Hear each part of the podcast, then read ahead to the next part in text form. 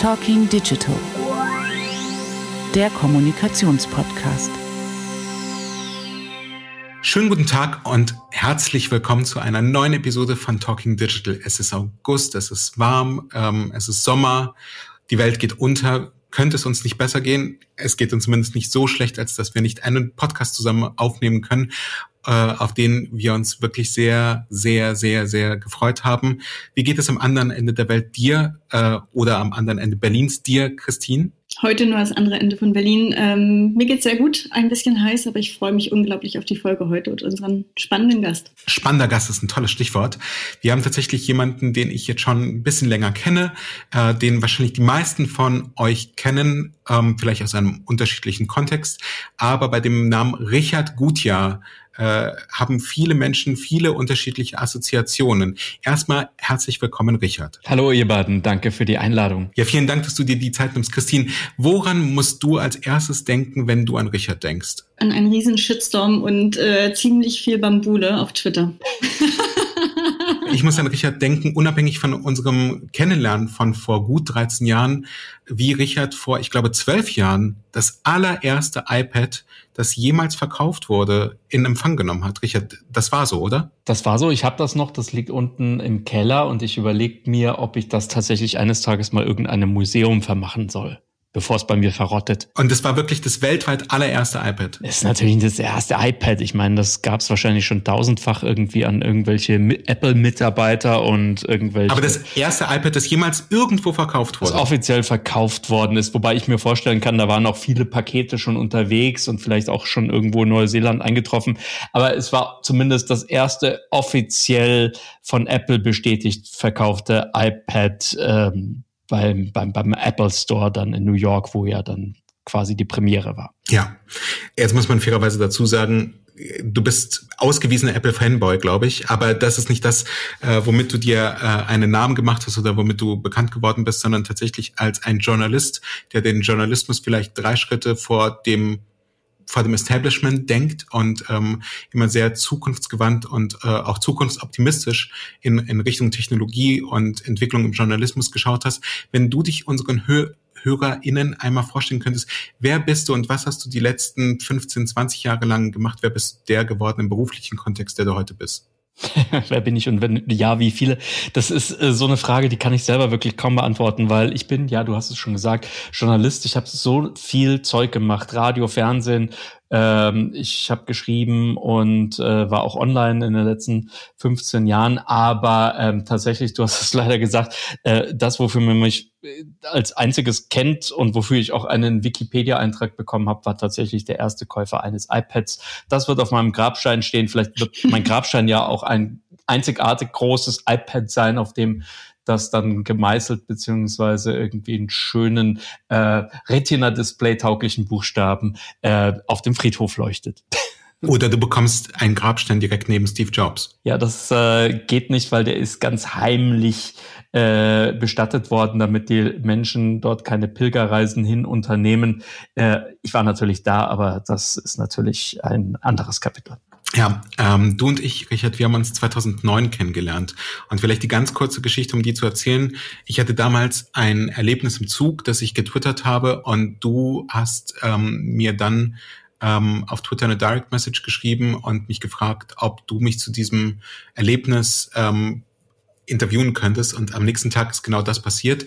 Ähm, wir, wir haben ein Video-Interview im Jahr 2009 geführt und ich habe dann, nachdem du das Ganze online gestellt hast, dir noch geschrieben, wie beeindruckt ich davon war, wie du das gemacht hast. Also, dass es da Schnitte gab und dass es ja tatsächlich etwas etwas gab, was wir dann über die Jahre nach 2009 relativ häufig gesehen haben, nämlich, dass das Internet zu einem journalistischen Medium werden konnte und dass man mit relativ wenigen technischen und auch finanziellen Aufwand, wenn man das Handwerk beherrscht hat oder beherrschen konnte, so wie du es eben letztendlich konntest, ähm, durchaus hochwertigen Journalismus von zu Hause aus machen konnte. Und ähm, äh, war schwer beeindruckt. Und das war zu einer Zeit, als du glaube ich ja auch tatsächlich noch in, in Richtung Twitter, in Richtung Facebook sehr, sehr positiv ähm, geschaut hast. Ähm, und jetzt vor kurzem hast du ähm, etwas getwittert, ähm, was ich äh, sehr, sehr, sehr, sehr spannend fand. Ähm, und zwar ähm, Facebook ist Fakt, war, glaube ich, so mehr oder weniger die, die Aussage ähm, von, von dir. Was ist zwischen 2009 und 2022 passiert, dass dein Optimismus gegenüber dem Neuen, gegenüber Social Media einer, ja, ich will nicht sagen einer Verbitterung, aber zumindest einer Ernüchterung gewichen ist? Wie lange ist euer Podcast genau? der, der, Programmdirektor ist im Urlaub. Ah, sehr schön, weil dann werden wir Jochen Wegner vielleicht ein bisschen äh, nahe kommen. Ich glaube, der längste Podcast, den die abgeliefert haben bei, bei Alles gesagt, bei der Zeit waren acht Stunden. Irgendwie sowas, ja, ne? Mit, so mit Rezo, glaube ich. Ja. ja. dann kann Rezo nachher zu uns äh, Podcast Gott sagen. Nein, ich, ähm, du, was ist passiert? Die letzten zwölf Jahre, das ist so ein bisschen so, als würde man die letzten zwölf Staffeln von, weiß ich nicht was, Game of Thrones oder in diesem Fall Game of Phones zusammenfassen wollen. Das geht, glaube ich, nicht so schnell. Aber ich glaube tatsächlich, ähm, das, das bin ja gar nicht ich, dem so eine, dass, dass ich jetzt so eine gewisse Ernüchterung äh, empfinde. Ich glaube, das sind wir alle als Gesellschaft, dass wir wie bei so einem Pendel erst einer einer gewissen Euphorie unterlagen und jetzt quasi dem exakten Gegenteil, also auch ins andere Extrem, von einem Extrem ins andere äh, geschwenkt sind. Und das äh, fasst, glaube ich, die letzten zwölf Jahre ganz gut zusammen. Okay, ich, ich will noch mal ein bisschen bohren.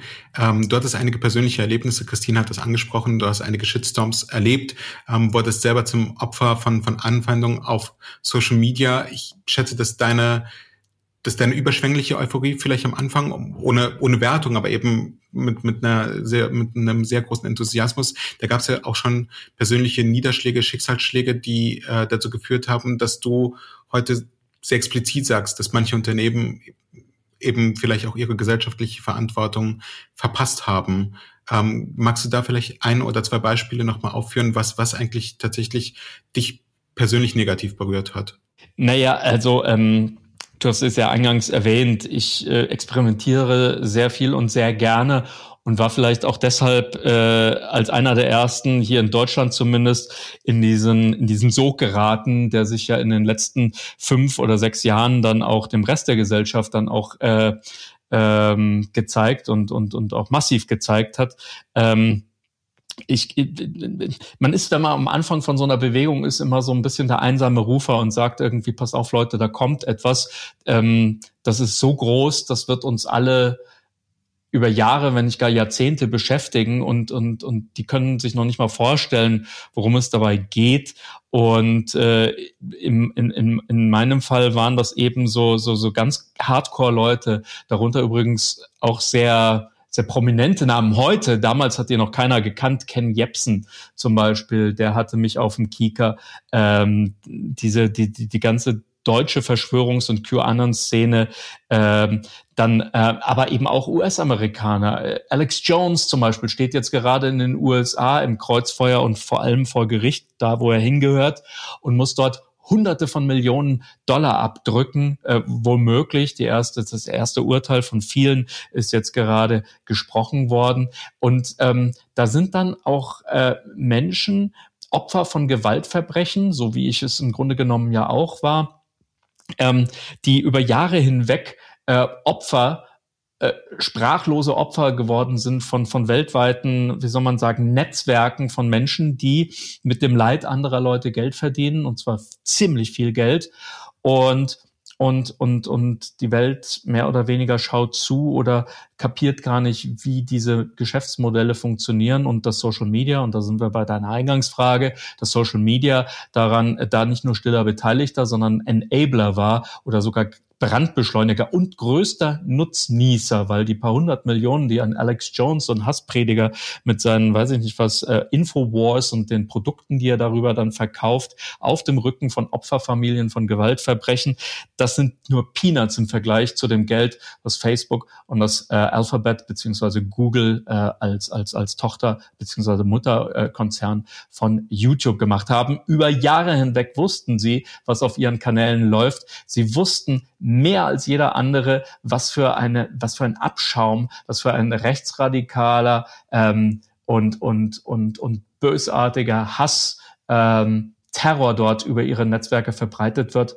Sie wussten es, sie haben es laufen lassen und haben Jahr für Jahr Hunderte, wenn nicht gar Tausende von Milliarden Euro äh, beziehungsweise US-Dollar verdient. Ich erinnere mich an einen extrem ausführlichen Bericht von dir, in dem du geschildert hast, was du alles tun musstest, um das strafrechtlich zu verfolgen, wie du damit umgegangen bist, dass es fast ein Vollzeitjob war, das äh, zu handeln, wie es dir ging. Also es war, hat mich persönlich total mitgenommen, das auch zu lesen. Ich hätte 800 Prozent Verständnis gehabt, hättest du gesagt, nein, danke Social Media. Also nicht nur Facebook ist Fakt, aber ich äh, schmeiß den Schlüssel weg und mach das auch nie wieder auf.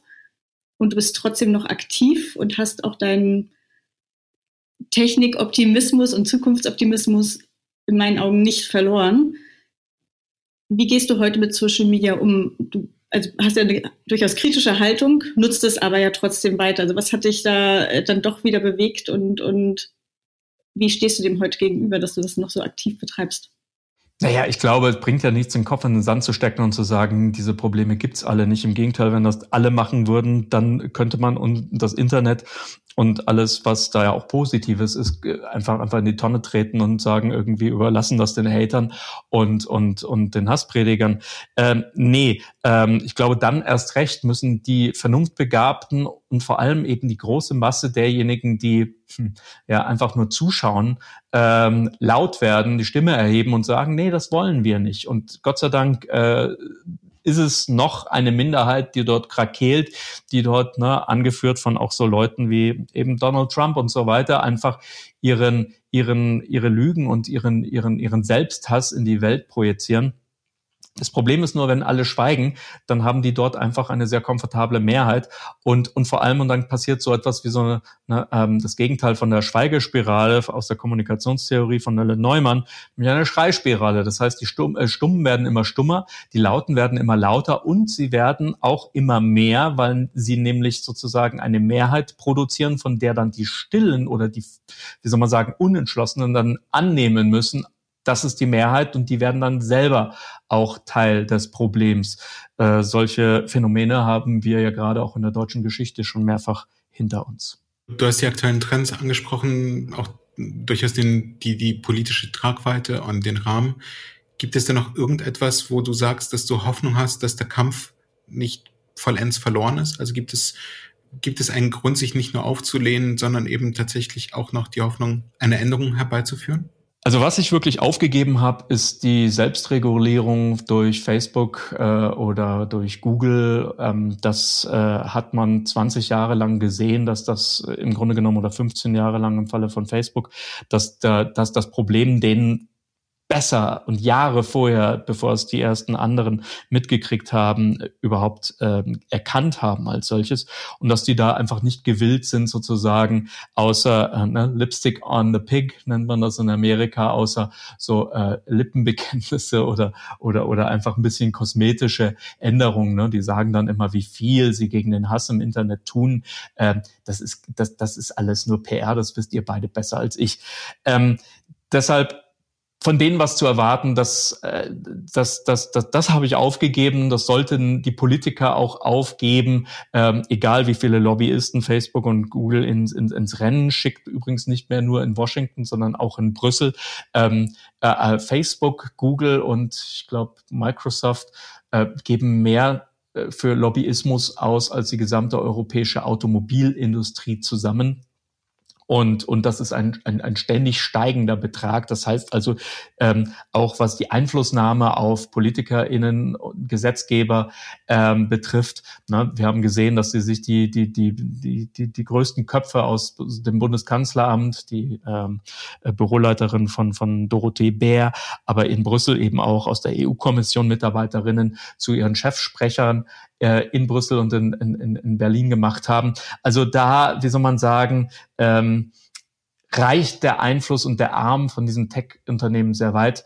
Ähm, die mit da irgendwie von denen irgendeine Besserung zu erwarten, das ist, das ist, das ist der, den Bock zum Gärtner machen.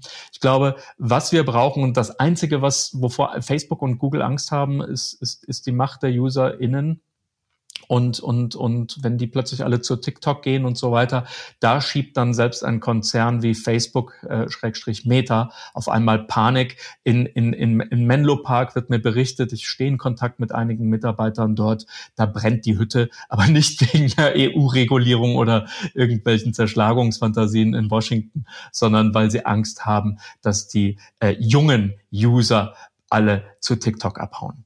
Ist denn das, was du gerade skizziert hast, ähm, also TikTok ein chinesisches Unternehmen oder ein, ein Unternehmen, hinter dem ein chinesisches Unternehmen steht, ist denn das die Rettung von uns äh, als, als, als Gesellschaft äh, und unseren Mechanismen oder ist das etwas, was noch viel schlimmer zu werden droht? Ja, ich glaube, während du das ausgesprochen hast, sind uns allen irgendwie die, die Haare zu, äh, zu Berge gestanden, äh, dass ausgerechnet äh, die Angst vor einem chinesischen Konzern als Konkurrent gegen Meta oder gegen die Big, gegen Silicon Valley irgendwie, dass die uns retten sollen, das, das ist schon fast, das ist schon fast schizophren, wenn man sich überlegt, irgendwie ähm, Big Brother gegen, weiß ich nicht was, gegen, gegen einen Überwachungsstaat aller China.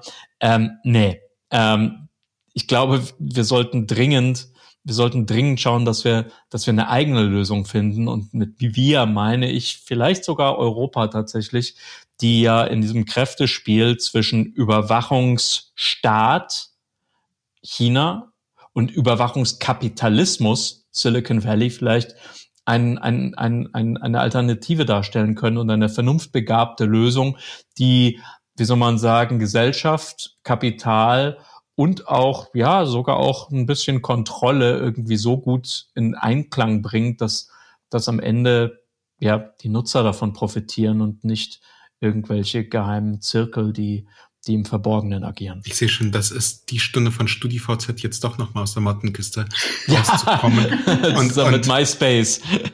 und die Welt zu retten. Genau. Ähm, du hast ja gerade schon die, die politischen Verwirrungen und Verkettungen angesprochen, die extrem hohen Budgets, die ähm, die Social Networks auch in politische Kommunikation investiert. Jetzt muss man ja fairerweise auch dazu sagen, dass du ja über die letzten Jahre, in denen du ja sehr aktiv als Journalist und journalistisch aktiver Mensch ähm, unterwegs gewesen bist und sicherlich ja auch ähm, über Social Media eine gewisse Prominenz über das jeweilige Medium hinaus aufgebaut hast, Preise eingeheimst hast, ähm, Stichwort Journalist des Jahres 2005, äh, 2012, ähm, zweiter äh, in der Kategorie Reporter des Jahres 2016. Du hast ja mittlerweile selbst eben auch einen guten Zugang zu politischen AkteurInnen.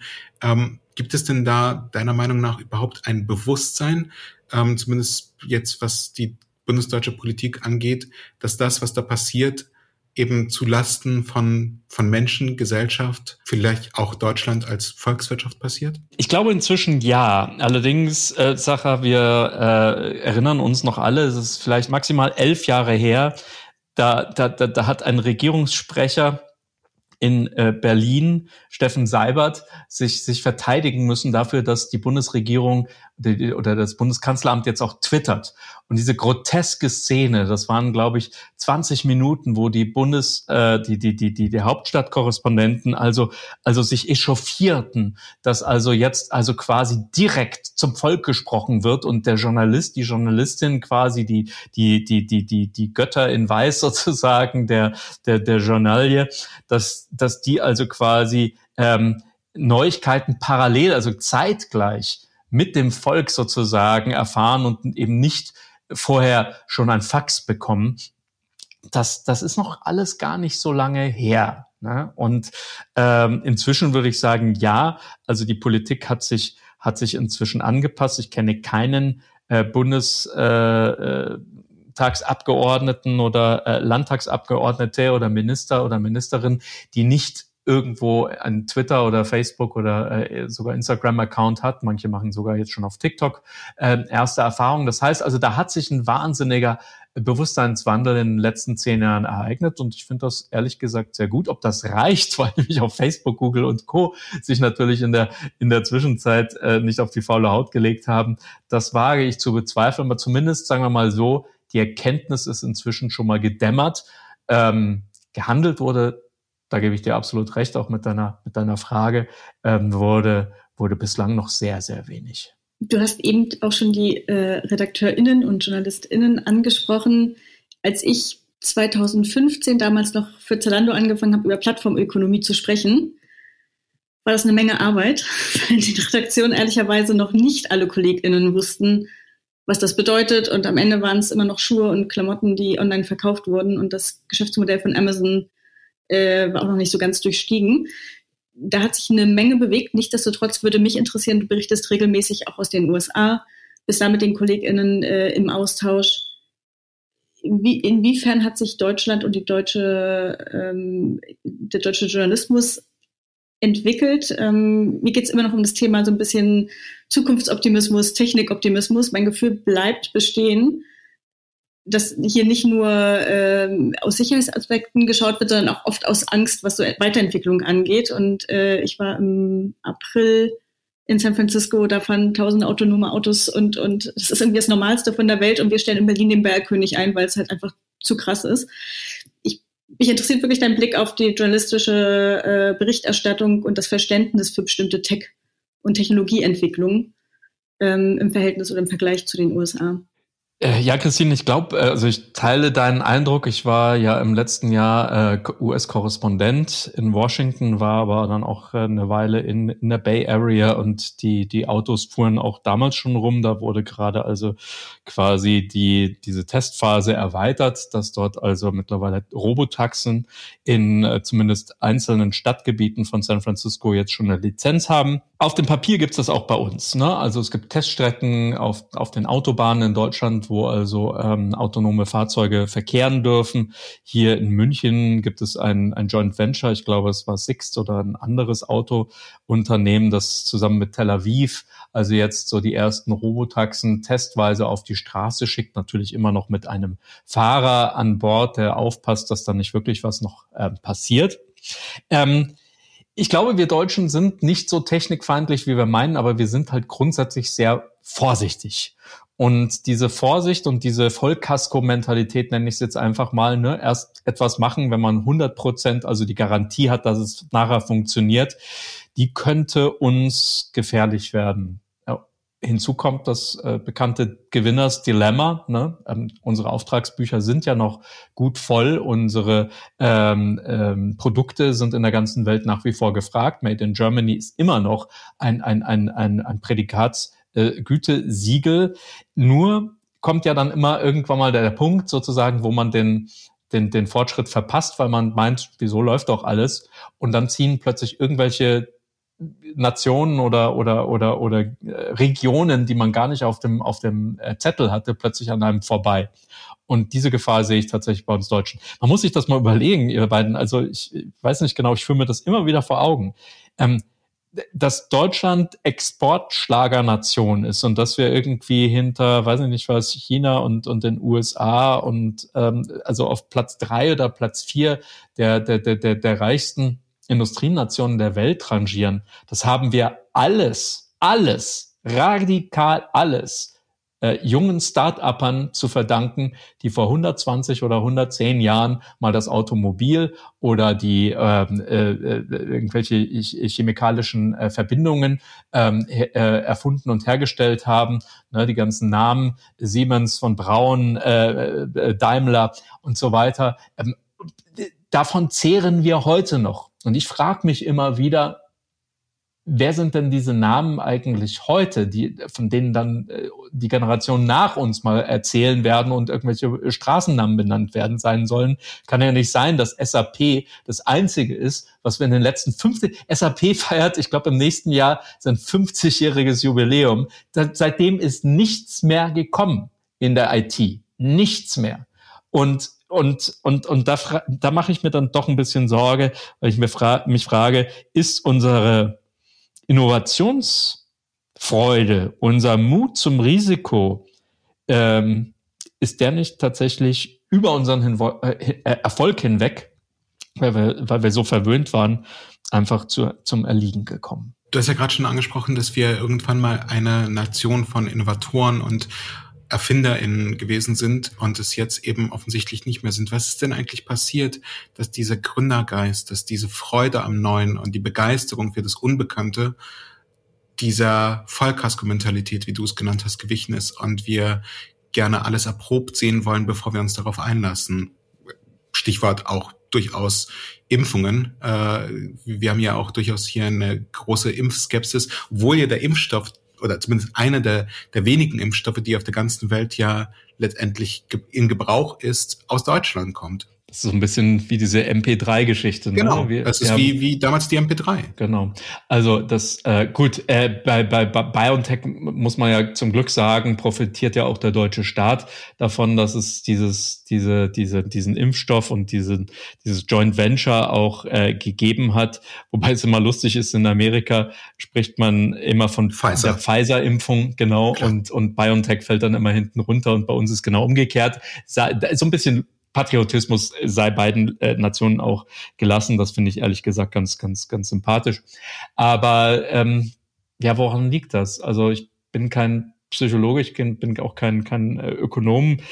Meine Erklärung ist ganz einfach, wir, wir sind zu satt geworden. Wir, wir, wir, kennen, wir kennen die Not nicht, wir kennen das Gefühl nicht. Ne? Ich meine, das sind jetzt schon zwei Generationen, die keinen Krieg mehr auf diesem Kontinent erlebt haben und und ähm, die die die die Jahrzehnte und Jahrhunderte äh, vor eben diesen großen deutschen Innovatorinnen, wie soll man sagen, ne, da, da, da hatte man gar nicht die Wahl, da, da, da, da musste man, da musste man experimentieren, da musste man Risiken eingehen. Und, und, und, und das sind wir vielleicht heute gar nicht mehr so gewohnt. Übrigens ja auch eine Frage in der aktuellen auch Generationendebatte, ne? dass also viele ArbeitgeberInnen äh, sich beschweren, dass die, äh, die Jugend und die Auszubildenden und auch die StudentInnen plötzlich gar keinen Bock mehr haben, eine ganze Woche zu arbeiten, sondern jetzt schon anfangen mit äh, Work-Life-Balance und vielleicht nur drei Tagen pro Woche arbeiten. Das reicht ihnen eigentlich so. Äh, also da spielt eine Menge mit rein ehrlich gesagt, ich, ich habe keine, ich hab keine Antwort drauf. Ich beobachte es nur ähnlich und denke mir irgendwie, naja, ähm, hoffentlich geht das gut. Ich habe tatsächlich noch eine Frage, quasi eine Berufskrankheit oder eine berufliche Neugierde. Ähm, Christine und ich sind hier beide in der PR zu Hause und wenn es einen vermeintlichen Trend gibt, den, den A, wir selber propagieren, aber auch ähm, von dem man immer wieder in, in Fachmedien liest, ist das Thema Haltung und dass man durchaus mutig sein soll mit seinen Ansichten. Ähm, du hast ja diese Haltung eben nicht nur in deiner Kommunikation, sondern auch durchaus in deinem Handeln bewiesen, als du einen Job unlängst gekündigt hast, weil Äußerungen deines Vorgesetzten dir missfallen haben und du gesagt hast, ich sehe hier nicht mehr meine berufliche ähm, Zukunft. Wie, wie sehr, jetzt vielleicht tatsächlich aus der Praxis und aus deiner Erfahrung, wie sehr ähm, hast du mit dir gerungen, wie sehr hast du mit dir gekämpft, um letztendlich dir treu zu bleiben versus auch natürlich einem wirtschaftlichen Auskommen, ähm, auf das man dann in dem Fall verzichtet. Ach, das ist schon ein paar Jahre her und ich, es interessiert auch keinen, was damals passiert ist. Nur äh, vielleicht so viel, gerade im Job als Journalist ist Wahrheit das Wichtigste, was ein Journalist ausmacht und, und ähm, seine eigene Glaubwürdigkeit. Wenn es dann ähm, nicht mehr stimmt und wenn du das Gefühl hast, irgendwie, du hast das Richtige gemacht, ne, streitet eigentlich auch keiner wirklich ab. Und, und, und, und, und das ist ganz eindeutig, dass da Fehler gemacht worden sind, aber diejenigen, die diese Fehler gemacht oder zu verantworten haben, haben nicht den Arsch in der Hose, um das einfach mal auszusprechen und, und behaupten dann nachher noch, man habe sich bei, bei seinem Mitarbeiter oder bei seinem Untergebenen entschuldigt, was, was einfach dreist gelogen war dann möchte man so einen Menschen nicht für so einen Menschen oder für so einen, für so eine, ähm, wie soll man sagen, für solche Vorgesetzte einfach nicht mehr, nicht mehr, nicht mehr arbeiten, schon gar nicht, wenn ja das, soll man sagen, das, das, das alles, wofür man ja steht in seinem Beruf, nämlich die Wahrheit, äh, eben, eben von diesem Haus manchmal eben nicht so ernst genommen wird, nämlich dann, wenn es um die eigenen, ums eigene Gesicht geht. Und ja, keine Ahnung, aber das ist alles jetzt schon wirklich Schnee von gestern und ich glaube, in der Zwischenzeit haben wir ganz andere Probleme. Eine gewisse Genugtuung sehe ich darin, dass alles, was ich damals vorhergesagt habe, ist nicht nur eingetroffen, sondern äh, siehe USA, siehe Sturm aufs Kapitol, siehe Ermordung von Politikern auch hier in Deutschland, siehe den Sturm auf den Bundestag, ähm, siehe Impfverweigerer, siehe Querdenker und so weiter ist ja bei weitem übertroffen worden, ähm, was ich vor vier, fünf Jahren noch, noch, noch, noch, wovor ich gewarnt hatte. Und so gesehen, weiß ich nicht, ähm, lasst uns nach Lösungen suchen. Das war gerade die perfekte Überleitung. Äh, weg vom Schnee von gestern und Vorhersagen. Ich habe gelesen, dass du ähm, gesagt hast, Metaverse, das kann größer werden als der Buchdruck und das Internet. Das ist eine steile These in die Zukunft. Und jetzt interessiert mich andersrum. Erinnerst du dich an steile Thesen aus der Vergangenheit? Ja. Bei denen du komplett daneben lagst oder dich jetzt wie in diesem Fall dann äh, komplett bestätigt sahst. Ähm, und das überhaupt nicht, weil ich glaube, dass man immer richtig liegt, sondern weil ich es einfach so spannend finde. Es entwickelt sich alles so massiv und man setzt auf große Themen wie dann eben jetzt das Metaverse. Äh, und die Frage ist ja, was passiert dann wirklich? Hast du da Erinnerungen? Ach, wenn man sich alte Blogposts von mir anschaut, dann lag ich erstaunlich oft richtig. Ich habe mich nur mal in der Jahreszahl geirrt. also ähm, ich habe 2010 irgendwie vom 2010 nochmal, da hat äh, Netflix noch DVDs verschickt. Da habe ich über über ein völlig neues Fernsehen gesprochen, wo die Leute also wirklich nur noch also, also nicht mehr linear gucken, sondern, sondern nur noch das, was ihnen gefällt und, und, und zu der Zeit, wo sie wollen. Da hat mein alter Fernsehdirektor damals, er ist schon lange in Pension, äh, gesagt, irgendwie kein Mensch möchte sein eigener Fernsehdirektor sein. Ähm, das äh, ist also schon, vieles ist, äh, ist eingetroffen, aber ich gebe natürlich zu, natürlich auch ab und zu daneben, also geschossen und dicke, dicke Dinger. Ähm, die, die fliegenden Autos, auf die warte ich immer noch. Die, die, die, die, die lassen alle auf sich warten. Ähm, die ja, die autonomen Autos, die sind gekommen, ne? Also da, die, die, die, die fahren teilweise schon. Das wird bestimmt auch nochmal fünf bis zehn Jahre dauern, bis das, bis das äh, normal sein wird, auch bei uns. Aber auch die werden kommen.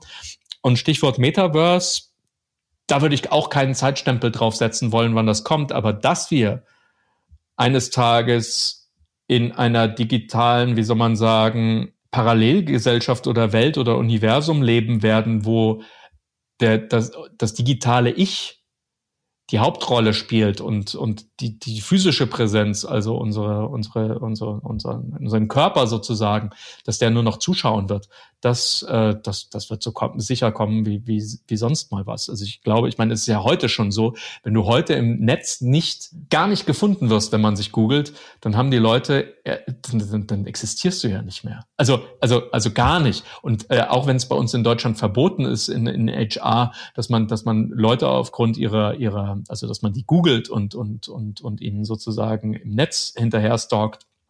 Also ich kenne keinen Arbeitgeber, der das nicht macht.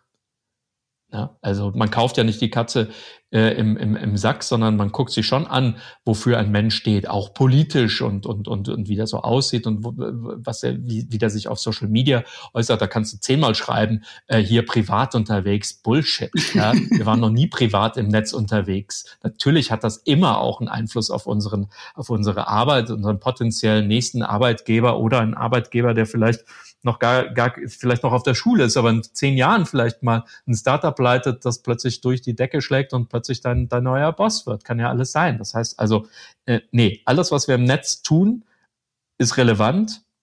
Und wenn wir nichts im Netz tun und, und, und, und gar keine Spuren hinterlassen, ist das auch relevant, äh, weil dann werden wir, dann werden wir einfach keinen Job mehr finden, ganz einfach. Hm. Um auch nochmal wieder auf, auf so einer positiven Note zu enden, mich würde noch interessieren, ähm, gibt es etwas, was dich gerade absolut excited, also auf das du dich freust, eine Entwicklung, eine Tendenz, etwas, das gerade im Kommen ist und wo du so viel Potenzial siehst, dass du dich da gerade tiefer reinarbeitest oder das extrem nah verfolgst. Also ab vom Metaverse vielleicht. Definitiv. Also jetzt, jetzt abgesehen vom Metaverse, weil wie gesagt, das weiß noch nicht mal Mark Zuckerberg selbst, was das mal werden wird. Und übrigens glaube ich nicht, dass es von, von, von, von Facebook kommen wird, das Metaverse. Äh, ich kann mir vorstellen, das wird jemand sein, weiß nicht, vielleicht sogar irgendwie eine Kombination. Snapchat wird von Apple gekauft oder so etwas und, und, und die bauen das dann oder ein Dritter, den noch gar keiner auf dem, auf dem Radar hat. Mhm. Äh, ich glaube nicht, dass das Metaverse von, von Facebook äh, ein Erfolg wird. Dafür äh, ist die DNA von diesem, von diesem ganzen Unternehmen einfach zu kaputt. Ähm, ich glaube, äh, worauf ich mich wirklich freue und was, worauf wir uns wirklich alle freuen können, weil es wirklich schon zum Greifen nahe ist, das werden die Augmented Reality Welten, Brillen und auch ähm, Lebenswelten sein. Und da muss man gar nicht ins Metaverse eintauchen, sondern das wird dann so eine Art Enhanced Reality. Das heißt, wir gucken immer noch durch die Brille, sehen auch die reale Welt und reale Menschen vor uns, aber eben mit Zusatzinformationen, so ein bisschen wie, wie der Terminator. Ne? dass man dann irgendwie sieht, irgendwie, aha, das ist das Gebäude und man schaut auf ein Geschäft und sieht dann die Öffnungszeiten, die dann eingeblendet sind oder keine Ahnung, man sieht ein, ein, man geht durch die Straße und wird dann tatsächlich auch auf, ne, wenn man das möchte, auch auf Angebote hingewiesen, dass jetzt irgendwie gerade der Kaffee bei dieser Kaffeekette irgendwie einen Euro weniger kostet und solche Sachen. Es wird lästig, ne? man wird da eine Menge Filter auch einbauen müssen, damit man nicht irgendwie zugeballert wird mit Spam. Aber grundsätzlich sehe ich da schon einen großen Vorteil, weil ich meine, überleg mal, geht heute durch die Straßen, die Leute gucken ja nur noch auf den Boden und kriegen einen krummen Rücken, weil jeder zweite, jede zweite wirklich einfach mit dem Smartphone vor der Nase gegen einen Laternenfall läuft. Und, und dann finde ich ehrlich gesagt so eine, so eine Brille irgendwie, wo einem so gefiltert einfach nochmal ein, ein, ein, ein bisschen mehr gezeigt wird. Übrigens auch, darf man nie vergessen, auch über die Ohren. Ne? Also man denkt, denkt immer, dass eine Smart-Brille immer nur visual ist. Nee, ich glaube, dass ein Großteil der Informationen gar nicht durch die Augen kommen wird, auch, aber eben durch die Brillengläser, wo dann auch eingebaut dann schon irgendwelche Stimmnachrichten kommen, die dann einfach sagen, ähm, keine Ahnung, ähm, du hast eine neue Nachricht bekommen, soll ich sie dir vorlesen? Solche Dinge. Und das ist etwas, da reden wir über einen Zeithorizont von den nächsten, weiß ich nicht was, zwei bis fünf Jahren. Ähm, und bis, bis diese Dinge auf den Markt kommen werden. Ja, und am Anfang sagt jeder irgendwie, ach, wofür brauche ich denn sowas? Äh, siehe 1997, wofür brauche ich ein Handy? Ja. Richard, dann bleibt uns nur noch die Frage zu stellen, wirst du der Erste sein, der diese Apple Glass äh, irgendwo in, in, in West, an der Westküste der USA kaufen wird? Wer sagt denn, dass ich sie nicht schon habe? Was du bestimmt hast, ist ein Tipp für unsere HörerInnen, äh, nämlich der Talking Digital ähm, Tooltip, in dem es darum geht, ein ein Tool, eine App, ein Gadget zu präsentieren, das, das unseren HörerInnen das Leben genauso einfach und angenehm machen könnte, wie es dir schon bereits tut. Ja, in äh, eurem Podcast wahrscheinlich schon tausendmal genannt worden. Ich tue es trotzdem.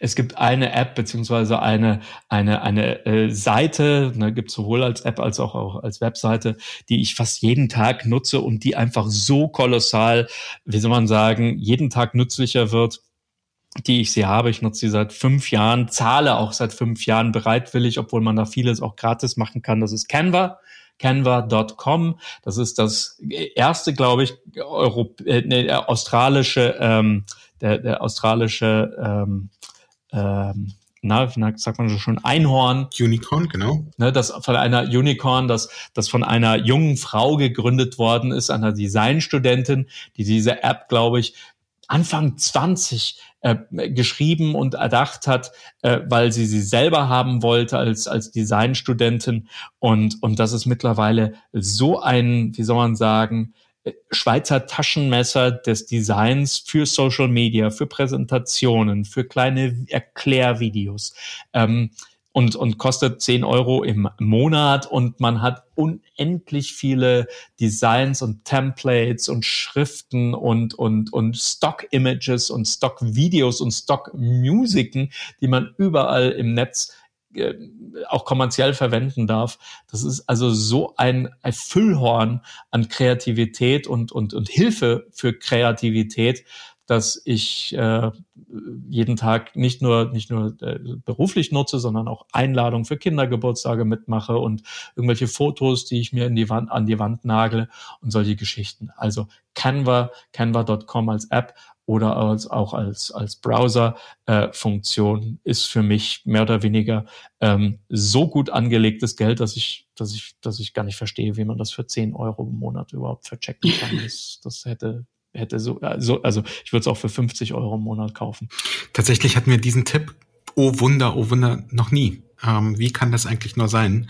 Ähm, insofern vielen, vielen Dank, lieber Richard, vielen Dank für deine Zeit. Ähm, toi, toi, toi, dass äh, das Beste vor uns liegen würde und alles, was, was du in den letzten Jahren an schlimmen Erfahrungen im Netz gemacht hast, hoffentlich wirklich der Vergangenheit angehört und vielleicht die soziale Utopie irgendwann noch äh, eintritt und das Netz ein, ein so schöner Ort wird, wie wir es uns 2009 erträumt haben, als wir alle gesagt haben, da müssen wir rein, äh, davon müssen wir ein Teil sein. In diesem Sinne alles Gute dir und alles Gute auch unseren Zuhörern. Danke euch. Rock'n'Roll. Danke dir.